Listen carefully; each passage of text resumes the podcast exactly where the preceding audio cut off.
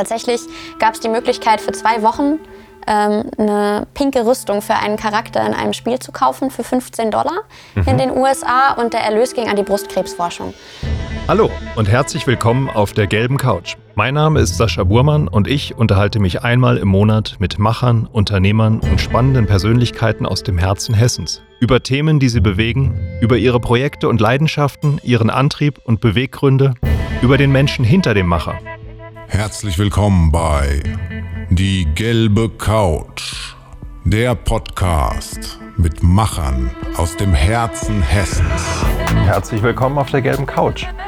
Heute zu Gast ist Julia Vollendorf. Julia ist Gründerin des Startups Idon, einem Unternehmen, was sich mit Spenden auseinandersetzt. Und mit ihr spreche ich über die Idee, die dahinter steht, über die Herausforderungen, ein Startup zu gründen und ähm, was es heißt, der Generation Y anzugehören und ob das wirklich so alles zutrifft, was wir in der Presse über diese Generation lesen. Herzlich willkommen, Julia. Hallo Sascha, schön, dass ich da sein kann. Ich freue mich sehr. Julia, wann hast du zum letzten Mal mit deinem Steuerberater gesprochen? Hm, vor zwei Wochen tatsächlich. Also es ist noch gar nicht so lange her. Und interessanterweise war das auch das erste Mal, dass ich mich mit meinem Steuerberater zusammengesetzt habe. Das erste Mal. Man sagt mhm. ja, für Startups gibt es zwei elementare Dinge. Wenn man mit mehreren gründet, sich mit den Partnern über einen Gesellschaftsvertrag hm. ähm, auseinanderzusetzen und man braucht einen guten Steuerberater. Hm. Hast du einen guten Steuerberater? Ich habe richtig Glück gehabt. Ähm, wir haben von unserem Team aus die Möglichkeit bekommen, äh, einen Steuerberater zu bekommen, der vom Hessen-Ideenstipendium ähm, uns gestellt wird, mehr oder weniger. Also die Kosten werden zur Hälfte für die ersten zwei Jahre vom Stipendium und vom Land übernommen. Und tatsächlich ist der eben sehr versiert in der ganzen Gründerszene. Der macht sehr viele Gründungen, betreut er jetzt gerade innerhalb von Hessen. Das heißt, ähm, ich habe gerade auch beim ersten Gespräch direkt gemerkt, dass er sich nicht nur super schnell in unser konkretes Businessmodell eingedacht hat, sondern auch ähm, einfach jede Menge Sachen weiß über die Startup-Gründung, die mhm. vielleicht ein Steuerberater ansonsten nicht unbedingt weiß. Genau. Das Hessenstipendium, was hat es damit auf sich? Ähm, ja, wir sind äh, glückliche Empfänger des Hessen-Ideenstipendiums seit Januar diesen Jahres. Äh, das ist eine Förderung vom Land Hessen und äh, ja, wir haben uns dafür beworben im letzten Herbst und ähm, haben gepitcht und unsere Idee vorgestellt und freuen uns jetzt total, dass wir gefördert werden mit pro Gründer 2000 Euro monatlich, damit wir ähm, uns voll und ganz auf unsere Idee konzentrieren können und äh, daran weiterarbeiten können. Mhm. Du hast vor anderthalb Jahren dein Unternehmen gegründet, beziehungsweise ihr seid eigentlich, was das Unternehmerische angeht, jetzt offiziell vor der Gründung, aber mhm. die Idee ist vor ungefähr zwei Jahren entstanden für Idon. Was mhm. hat es mhm. genau mit Idon auf sich? Ähm, Idon steht kurz für Electronic Donations und ähm, ja, es ist tatsächlich einfach so ein bisschen aus meiner Geschichte natürlich entstanden. Also ich habe nie geplant, Gründerin zu werden. Ich ähm, habe weder BWL studiert noch irgendeinen anderen Wirtschaftshintergrund. Ich habe ähm, ja nach dem Abitur ein halbes Jahr in Kenia gelebt und gearbeitet und wusste von Anfang an, dass ich gerne was im Bereich Entwicklungszusammenarbeit machen will. Mhm. Und äh, hatte das sehr große Glück, nach meinem Studium ähm, einen, einen Bundesfreiwilligendienst beim Nationalen Komitee von UN Women machen zu können. Und ich hatte eine ganz, ganz tolle Mentorin, die mir sehr viel über Marketing und Fundraising beigebracht hat. Aber was mir halt immer wieder aufgefallen ist, ist, dass ähm, ja, in Hilfsprojekten die Digitalisierung und das digitale Einwerben von Spenden noch nicht ansatzweise so normal ist, wie es in Unternehmen ist, ähm, auf die Digitalisierung sich umzurüsten und umzusteigen. Mhm. Ähm, ja, und ich habe einfach gesehen, dass dadurch nicht nur sich unglaublich viele Potenziale eröffnen, sondern dass man auch ähm, für die NGOs total viel Geld sparen kann, das dann wirklich in den Projekten ankommen kann. Also dass wirklich man das Fundraising und die ganze Werbung für die Hilfsprojekte günstiger machen kann, damit sie sich auf ihre Projekte konzentrieren können. Das heißt, ihr, ihr seid eine Plattform, wo Leute direkt spenden können und mhm. ihr organisiert das so ein bisschen, wo das Geld angelegt wird oder wie kann ich mir das vorstellen? Wie funktioniert das genau? Genau, also der konkrete Ansatz ist tatsächlich kein Plattformansatz. Wir sind äh, im Grunde eine Agentur für die, mhm. für die Hilfsprojekte ähm, und wir organisieren Spenden-Events, aber vor allem auch Tools, mit denen wir die Leute online abholen und ihnen im Alltag die Möglichkeit zum Spenden geben. Also ein Beispiel wäre, wenn du online einkaufst, ähm, ich weiß nicht, was du einkaufst, mal angenommen, du hast einen Hund und kaufst äh, Tierfutter, mhm. dann gibt es die Möglichkeit im Online-Shop direkt für ein Hilfsprojekt aufzurunden, das sich für Tierschutz einsetzt. Also so ein bisschen, wenn ich in, in, beim Lidl meinen Pfand Ganz zurückgebe, genau. dann kann ich ja auch die Taste drücken, so jetzt ich spende das. Mhm. So ähnlich kann ich mir das dann quasi bei Online-Shops vorstellen, dass Ganz ich dann, genau. wenn ich gefragt werde, zur Kasse gehe, dann kann ich aufrunden Mhm. und dann kann ich aber auch gleichzeitig bestimmen, was mit dem Geld gemacht wird. Ja, wir möchten das eben nicht analog, sondern digital anbieten und wir möchten den Menschen auf jeden Fall die Auswahl geben ähm, zwischen drei Hilfsprojekten erstmal. Und wenn sie dann über unsere Webseite sich ein Herzensprojekt ausgesucht haben, das zu ihnen und ihrem persönlichen Lebensstil passt, dann können sie ja auch dafür im Onlineshop aufrunden. Mhm. Und ich sag mal, für viele ist ja heute auch wichtig zu wissen, was passiert mit meinem Geld, was ich konkret spende. gibt ja auch viele Organisationen, die so ein bisschen in Verruf geraten sind, weil sehr viel für Verwaltung ausgegeben wird, weil gar nicht klar ist, ob das Geld dort ankommt, wo ich das haben möchte und ich auch nicht genau nachvollziehen kann, was mit meinem Geld gemacht wird.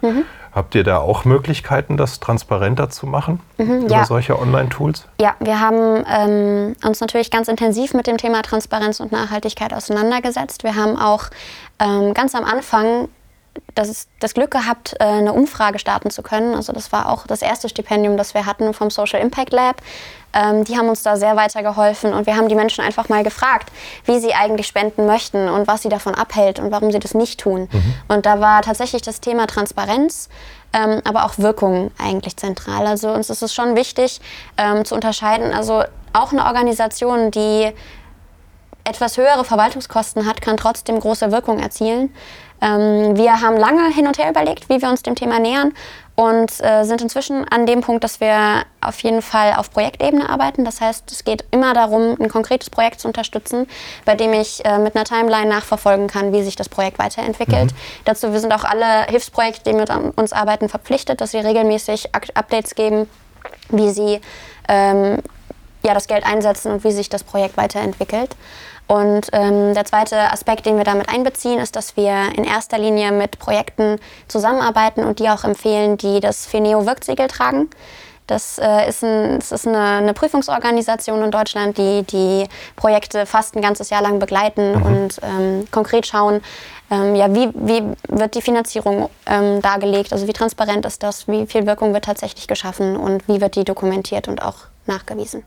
Also dass wir da uns eingängig beschäftigt haben. Das heißt, ihr müsst euch ja sehr stark auch dort vernetzen mit eben diesen Leuten, die diese Projekte dann auch durchführen und mit den Organisationen, mit den NGOs.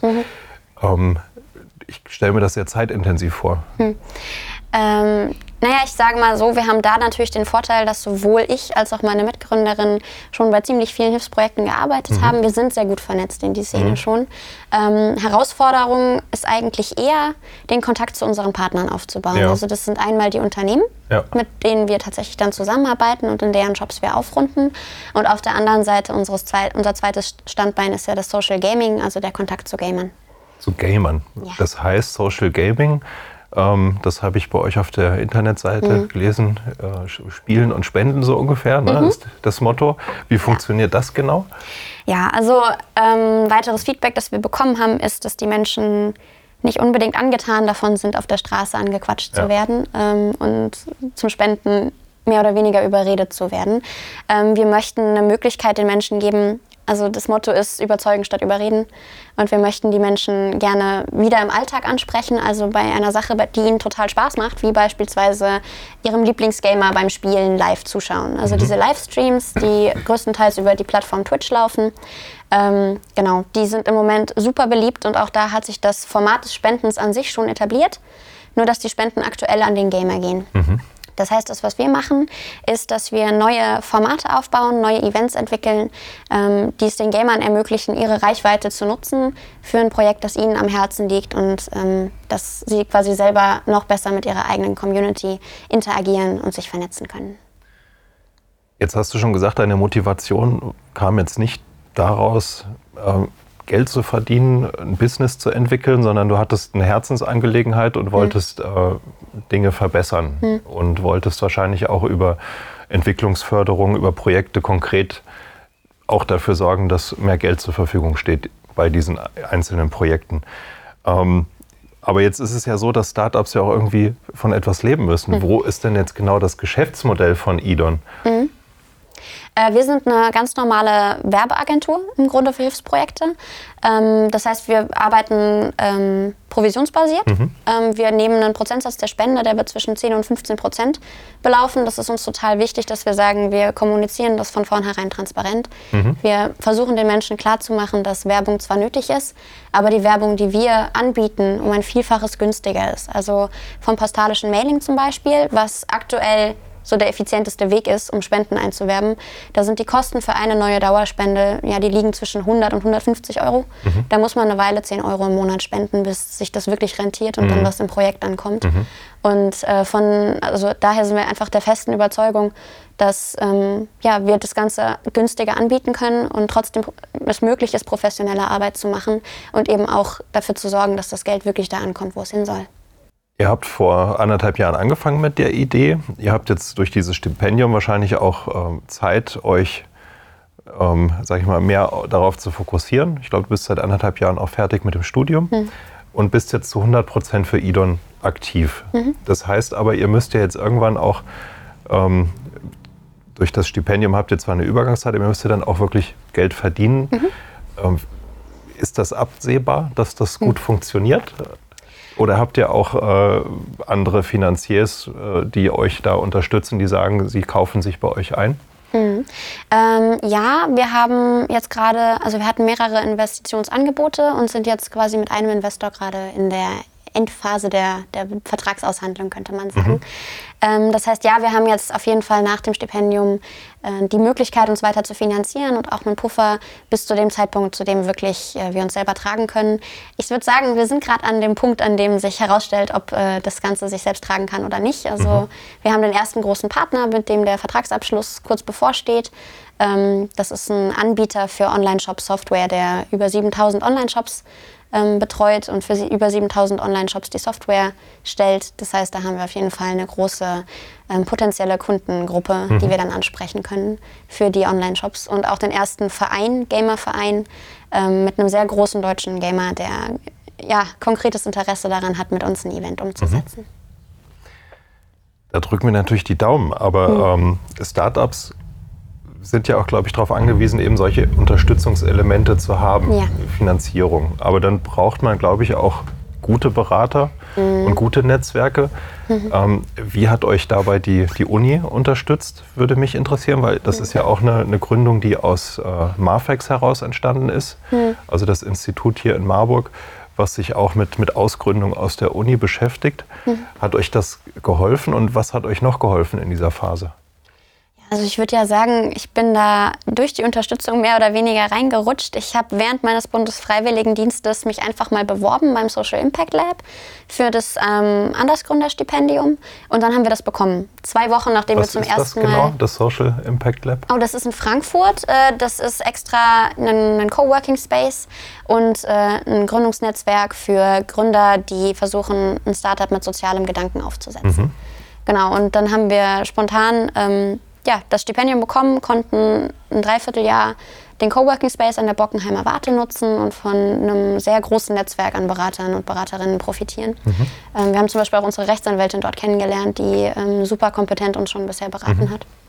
Ähm, ja, aber zur eigentlichen Frage, also ich würde sagen, am meisten betreut und am meisten unterstützt während des ganzen Weges hat uns der liebe Julian vom Mafex hier in Marburg. Mhm. Also an der Stelle möchte ich mich auch nochmal wirklich von ganzem Herzen beim Julian bedanken. Der ist wirklich super motiviert. Der hat ähm, zu jeder Tages- und Nachtzeit ein Ohr für einen am Wochenende 24-7. Und wenn wirklich mal was ist, dann ähm, ist er immer da. Der hat uns auf alle Finanzierungsangebote aufmerksam gemacht. Ohne den hätten wir nicht mal gewusst, dass es das Hessen-Ideenstipendium gibt. Ähm, ja, und hätten wahrscheinlich, wären an, also heute auf jeden Fall, ja, oder höchstwahrscheinlich nicht mehr dabei, das zu mhm. machen. Mhm. Zusätzlich hat er ähm, den Antrag hier für den, für den neu eröffneten Coworking Space an der Uni Marburg ähm, eingereicht und äh, in vielen Iterationen tatsächlich auch dafür gesorgt, dass das jetzt umgesetzt und eröffnet werden konnte. Was für uns natürlich richtig toll ist, dass wir da jetzt gerade ähm, arbeiten dürfen. Ja. ja. Ähm, der Austausch mit anderen Startups, wie wichtig ist das? Ähm, in der Anfangsphase unglaublich wichtig. Also es, ist, es hat so geholfen, einfach mal rüberzugehen an einen anderen Tisch und zu fragen, hier, wo kriegt denn ihr eure Bilder her? Wo kriegt ihr eure Icons her? Wie macht ihr das mit dem Gesellschaftsvertrag? Also einfach diese Standardfragen, auf die man keine Antwort hat, wenn man nicht BWL studiert hat. Oder, also es gibt einfach so viele Themen, die alle Gründer und Gründerinnen oder sehr viele beschäftigen. Ähm, ja, und da kann man natürlich unglaublich voneinander profitieren. Aber zusätzlich ist es halt auch total schön, sich mit Menschen auszutauschen, die äh, ja einfach ähnliche Interessen haben, die gerade einen ähnlichen Weg gehen und abends mal zusammen Tischkicker zu spielen. Ja. In, du hast ja zuerst in, in Frankfurt das Coworking Space gehabt, hm. wo ihr beheimatet wart und jetzt äh, eröffnet die Uni das genau wo? Wie sieht das aus? Äh, das ist hier an der Philosophischen Fakultät im C-Turm und das ist vom, äh, von der Europäischen Union wird es tatsächlich unterstützt und äh, finanziert. Und da sitzen jetzt gerade, ich glaube, vier oder fünf, vielleicht sogar sechs äh, Start-up-Teams hier aus Marburg, also lokal, mhm. mit denen wir uns dann auch vernetzen. Und zum Beispiel gab es jetzt ein Team, die sich auch gerade fürs Hessen-Ideenstipendium ja. beworben haben und es gerade bekommen haben. Ja. Was fehlt Marburg noch, um für Startups noch attraktiver zu werden, aus deiner Sicht? Was würdest du dir wünschen? Mm, also was mir auf jeden Fall, ähm, also es gibt e-, sehr viele Veranstaltungen, die sehr hilfreich sind. Was, was ich mir noch wünschen würde, wäre vielleicht eine konkrete Veranstaltung, in der gezielt die Startup-Teams aus Marburg mit Investoren und Investorinnen aus der Region zusammengebracht mhm. werden. Das, ähm, also ich würde sagen, von der Beratung, die ist wirklich umfangreich und, und top. Ähm, der Zugang zu Finanzierungsquellen ist vom Hessen Ideenstipendium, das ist eine tolle Option. Auch das Exist-Stipendium ist eine tolle Option. Ähm, genau, da vielleicht einfach noch mehr die Verbindung zwischen Investoren, Investorinnen und Gründern, mhm. Gründerinnen. Wie siehst du das Thema ähm, Vernetzung mit etablierten Unternehmen hier aus der Region? Also jetzt mal fernab von der Finanzierung. Gibt es da schon jetzt Möglichkeiten oder ist das auch noch ein Punkt, den man weiter ausbauen könnte? Um Startups mit, mit mittelständischen Unternehmen hier aus der Region noch mehr zu vernetzen? Na, für uns natürlich auf jeden Fall. Die können alle schön aufrunden. Nein, auf jeden Fall. Also ich ähm, bin der Meinung, dass natürlich da unglaublich viel von der Expertise profitiert werden kann. Unser Investor ist zum Beispiel Unternehmer selbst und gerade bei so Themen wie ja, wir handeln jetzt den ersten Vertrag aus und mhm. ich habe das noch nie gemacht und dann sagen die, ja gut, schick mir einen Vertragsentwurf. Mhm. Dann setze ich einen Vertragsentwurf auf, schicke den an meinen Investor und der gibt mir Feedback, guck mal, die und die Klausel sollte noch rein, das und das wäre mein, mein Vorschlag. Du kannst ja dir überlegen, ob du das mit mhm. einbinden willst. Also dass da unglaublich viele kleine Schritte einfach gemeinsam gegangen werden können und vielleicht auch ähm, man manche Fehler nicht unbedingt ja. wiederholen muss. Ja. Du gehörst ja einer Generation an, die, das kam ja auch schon mehrfach durch, du, du engagierst dich sozial. Das, was ihr da tut, unternehmerisch, das soll auch einen gesellschaftlichen Nutzen haben und äh, einen sozialen Mehrwert haben. Ähm, ist das für euch auch jetzt, wenn ihr mal die nächsten Schritte geht, tatsächlich vielleicht auch irgendwann mal Mitarbeiter einstellt, mhm. Verändert sich eure Rolle? Habt ihr euch damit auch schon mal auseinandergesetzt? was ihr für ein Unternehmen und welche Kultur in eurem Unternehmen dann vorherrschen soll? Hm, ja, das ganze Thema New Work. ähm, tatsächlich ist es schon soweit. Wir haben ähm, auch wieder Unterstützung durch die Uni, das ja. Thema. Wir haben äh, eine Praktikumsbewerbung über den Uni-Verteiler ähm, rausschicken dürfen und wir haben innerhalb von 24 Stunden sechs Anfragen bekommen ähm, und sind jetzt im Grunde ja, ich glaube, zwei oder drei Praktikantinnen und halt unser Gründungsteam. Also es sind fast genauso viele Praktikanten tatsächlich im Moment nur Männer, kommt ein Mädchen dazu Ende des Jahres, äh, Ende des Monats. Ähm, genau, und ja, also das ist natürlich total spannend, da auch mal zu gucken, wie kann man traditionelle Rollenmuster aufbrechen. Mhm. Ich habe beispielsweise unseren aktuellen Praktikanten ähm, die nächsten Praktikanten und Praktikantinnen casten lassen. Das heißt, wir hatten Bewerbungen und dann ich hat er den Entwurf für das Bewerbungsgespräch aufgesetzt und ich habe drüber geschaut und gesagt, hey, das hast du total toll gemacht.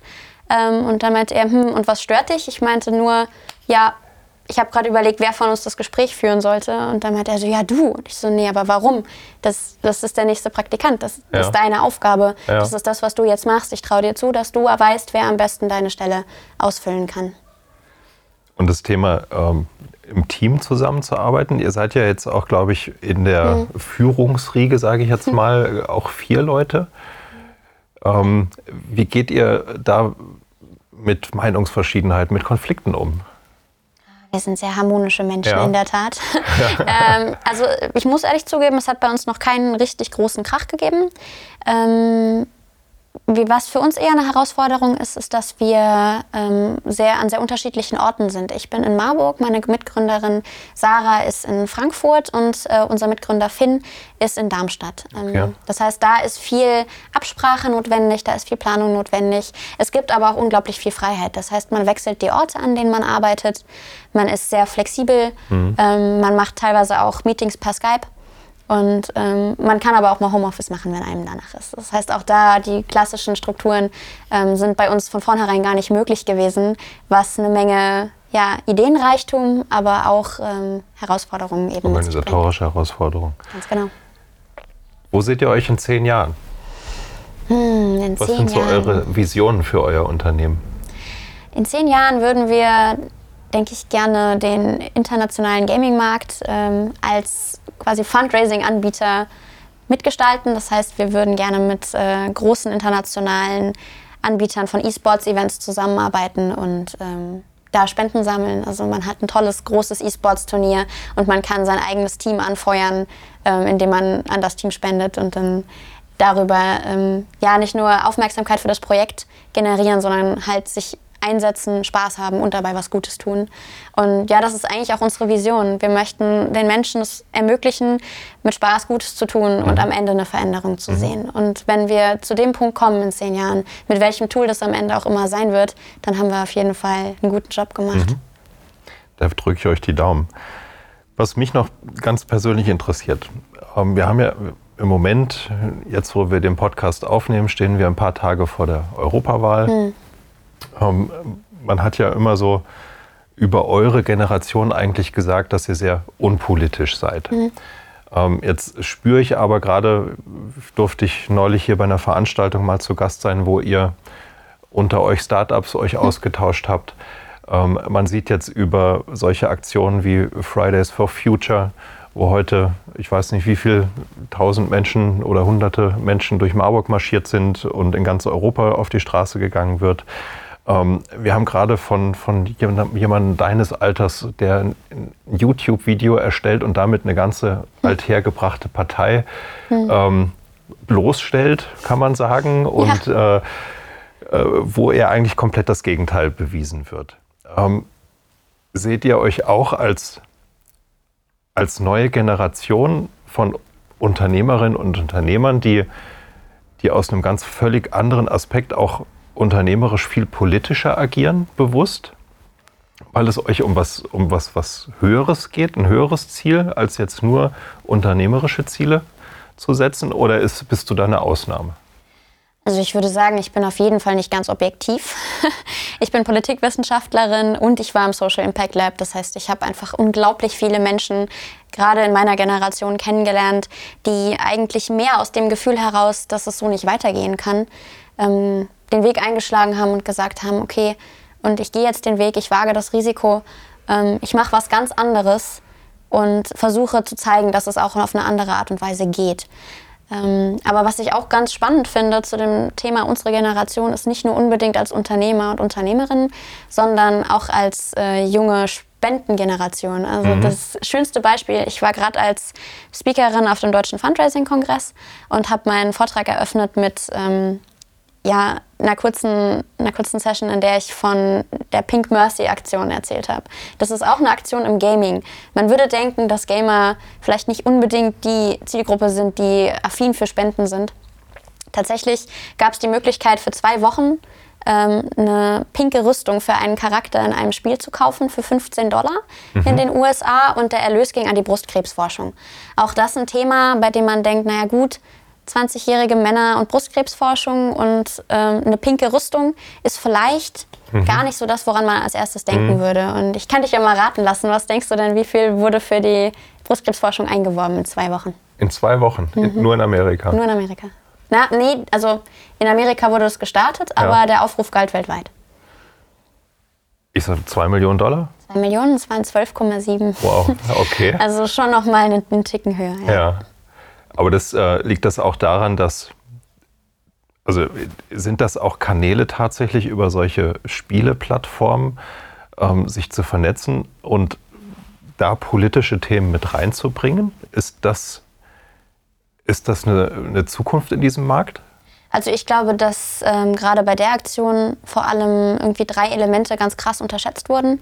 Einmal, dass junge Menschen tatsächlich ähm, ja, sehr aktiv sich einsetzen möchten mhm. für die Gesellschaft, in der sie leben, dass ihnen nur aktuell noch die Formate dafür fehlen. Mhm. Das heißt, wenn man ihnen ein Format gibt, in dem sie bereit sind oder es ihnen Spaß macht, sich zu engagieren, dass sie das dann durchaus nutzen wollen. Mhm. Das Zweite ist, ähm, ja, dass sie, dass sie total ähm, ja, Moment. Also das, das andere ist die Macht der Begeisterung. Ja. Das heißt, dass ich wirklich merke, okay, ähm, wenn ich ein Thema habe, für das, für das ich persönlich brenne, das mir persönlich am Herzen liegt, dass ich dann auch dazu bereit bin, ähm, auf die Straße zu gehen, ob das jetzt von Fridays for Future ist, ob das Artikel 13 ist oder die Parkland Shooting Activists in den USA.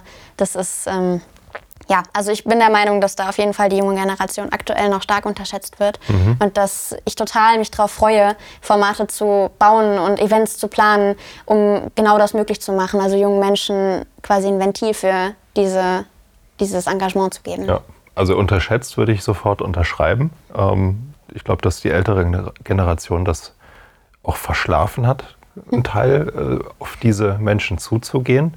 Ähm, fühlt ihr euch denn inzwischen ernster genommen von den Älteren? Ich würde sagen, es ist ongoing process. Ja.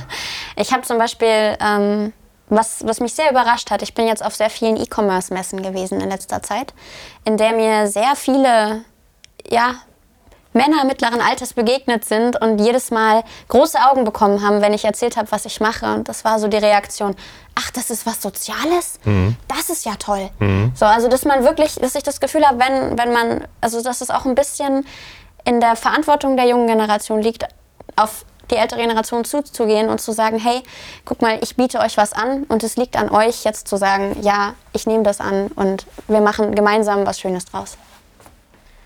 Sehr schön. Also ich werde mich, glaube ich, beim, ich war ja früher mal selber äh, sehr aktiver Gamer. Inzwischen habe ich da leider keine Zeit mehr für.